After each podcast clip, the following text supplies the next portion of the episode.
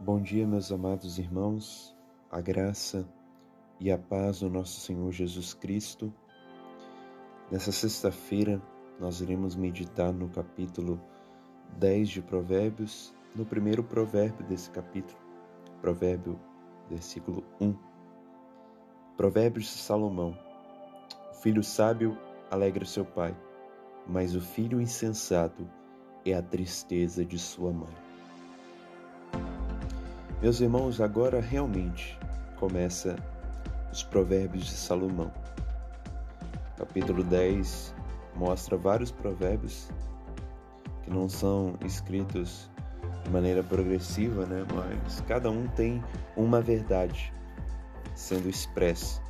Então nós iremos versículo por versículo, aqueles versículos que têm provérbios com lições parecidas nós vamos abordar juntos, mas nós teremos mais proveito em lê-los e meditá-los separadamente, ok? Nesse provérbio que nós lemos, está falando da alegria do justo ou da tristeza dos insensatos em relação aos seus pais. O sábio alegra o seu pai, o insensato é a tristeza de sua mãe. Enquanto os pais devem se esforçar em cuidarem seus filhos piedosamente, instruindo no caminho do Senhor. Os filhos devem responder a esse esforço com honra, produzindo alegria àqueles que o geraram. E a atitude dos sábios é realmente essa. A atitude daqueles que são tementes a Deus é alegrar aqueles que o gerou. Os filhos que são piedosos crescem no temor de Deus, caminham na luz e amam essa sabedoria. Eles estarão convictos de seus deveres e, por amor a Deus, amarão em verdade os seus pais. Tal amor é a, é a base, é o fundamento para o cumprimento do quinto mandamento. Honra o teu pai e a tua mãe. Se não houver amor, não haverá honra. E se não houver honra, a alegria dos pais, dos pais será frustrada, não florescerá. O filho que ama a Deus ouvirá os conselhos dos seus pais por amor e os obedecerão, como diz em Provérbios, capítulo 1, no verso 8, diz assim: Filho meu, ouve o ensino do teu pai e não deixes a instrução tua mãe, porque será um diadema de graça para a tua cabeça e colares para teu pescoço. A obediência que procede do amor, uma honra verdadeira ao quinto mandamento, tem os seus frutos. E é aqui que reside a alegria dos progenitores nossos. É como se eles dissessem: Ele ouve meus conselhos e obedece. Bendito seja Deus. Já contrastando com a atitude dos ímpios, dos insensatos, dos que desprezam a Deus. Tais filhos são impiedosos, desprezam o temor de Deus, rejeitam a sabedoria e amam a loucura, rejeitam o banquete da sabedoria e aceitam o convite da loucura. Então estes caminham para as trevas. Estes negligentes negligenciam o quinto mandamento de honrar pai e mãe. Como resultado, eles desobedecem e desobedecer faz parte da busca deles por autossatisfação. Eles não querem ninguém ditando regras, eles querem satisfazer os próprios desejos.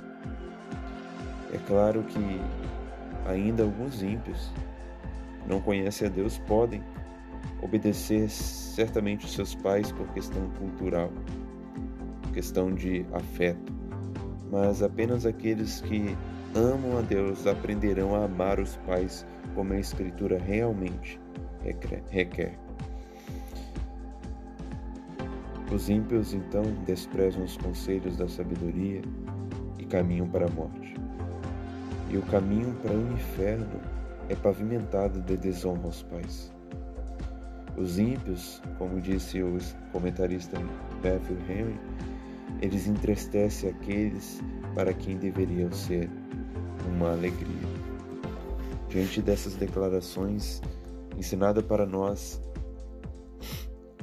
nesse provérbio, nós primeiro devemos lembrar de nosso dever para com os nossos pais, que é respeitá-los, tratá-los com amor, carinho e em determinadas circunstâncias nós tropeçamos nisso e agimos como insensatos, mas precisamos elevar os nossos olhos a Deus em santa contrição, pedindo perdão e misericórdia, para que Ele nos ensine a sermos a alegria de nossos pais.